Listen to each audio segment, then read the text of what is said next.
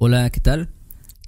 Este es otro de nuestros episodios especiales donde hablamos de algunas expresiones en español que son un poco difíciles o que no son tan comunes. En este caso, ¿de qué expresión vamos a hablar, Beto? Ah, sí, hoy tenemos un mini episodio sobre la expresión se supone que. O, bueno, se suponía que en el pasado, ¿no? Eh, que se traducen a supposed to en inglés. Que he notado, no sé tú, pero yo he notado mucho que eh, los estudiantes como que se traban con esto, ¿no? Sí, porque es un poco diferente. Bueno, la mayoría de los estudiantes piensan que va acorde con, con el sujeto pero no es así, o sea, siempre va a ser o se supone o se suponía, o sea, en presente o en pasado, básicamente.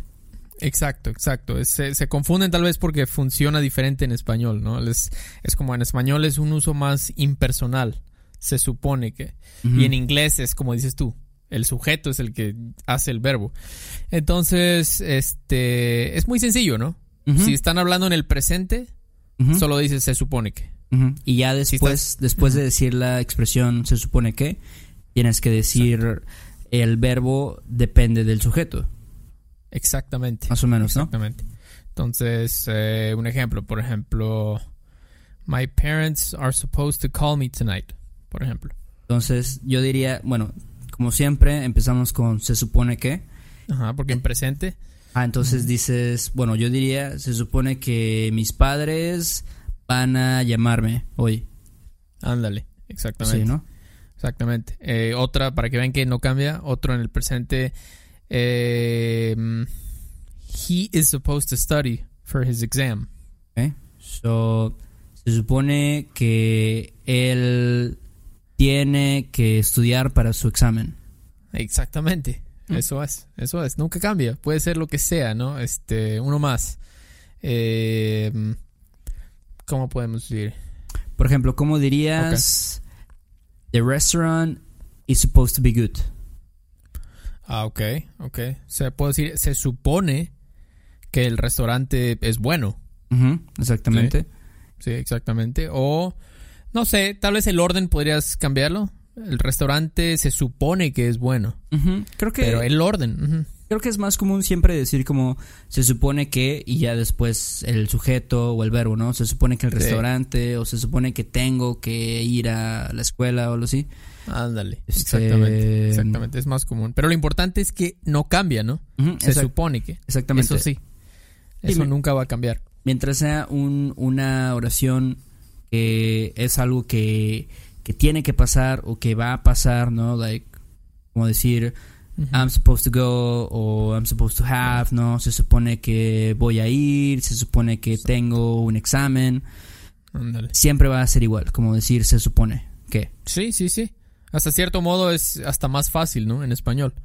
Que no tienes que pensarle tanto. Y también en el pasado, vamos a ver el pasado, por ejemplo, se suponía que. Es el pasado, empezamos el imperfecto. Siempre, ¿no? Nunca, Casi nunca decimos se supuso que. No, eso, es muy raro. Yo creo que nunca he ido. Ah, se supuso que, o sea, no. Hasta suena extraño, ¿no? Se supuso que. Sí, no me imagino, no. me imagino, ni siquiera me imagino una oración que tenga ese, esa estructura. Sí, sí. Entonces más fácil aún es siempre el imperfecto, ¿no? Entonces, eh, por ejemplo, mm, un ejemplo, este, ah, ok, uno con ustedes. You all were supposed to uh, say hi to your grandma. Okay. so, yo diría, se suponía que iban a saludar a su abuela. Exactamente.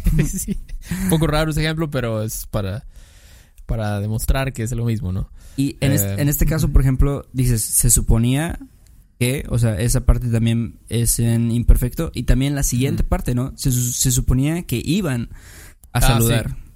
Claro, claro, sí, sí, sí. Es, sigue el, mismo tiempo, el mismo tiempo verbal. Em, otro. A ver. Déjame. Ah, ¿Tú tienes uno? Yo te digo uno y tú me dices Échate cómo uno. Échate uno. A ver, ¿cómo dirías? The wedding was supposed to be um, full of people. Ah, ok, ok. So tenemos, se suponía que, porque dijiste the wedding was, Ajá. se suponía que la boda iba a estar llena de gente. Exactamente, sí. Iba. Entonces Iba, otra vez. Ajá. Exactamente. Mm, muy bien, muy bien. A ver, otra, uno más. Uno más y ya. Em, Ok. ¿Te digo? Oh, ok, si tienes uno, adelante. A ver, ¿cómo dirías? Um, the movie was supposed to be good. Ok.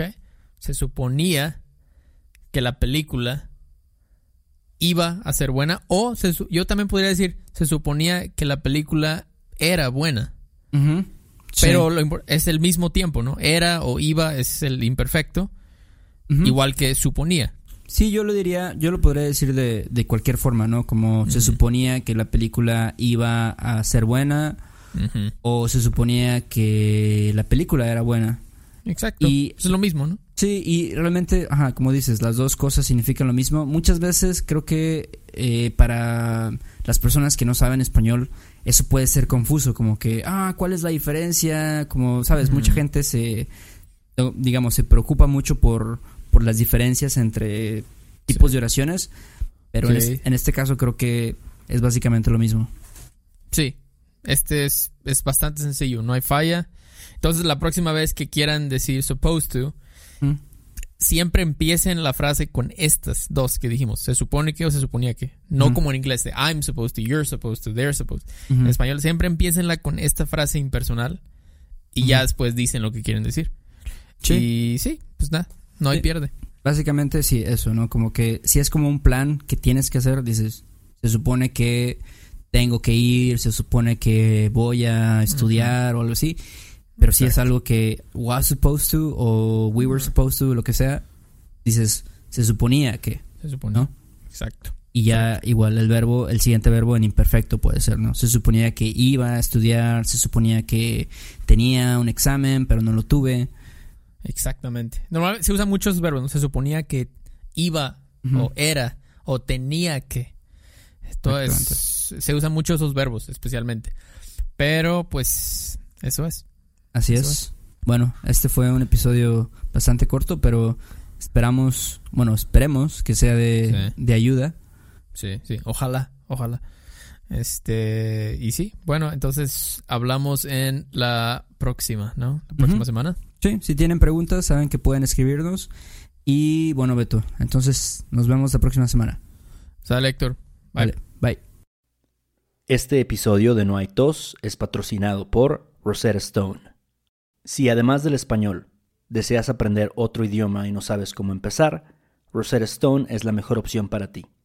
Es una forma inmersiva y progresiva de aprendizaje que usa imágenes, historias, diálogos y más para ayudarte a comunicarte con fluidez en el idioma que quieres aprender.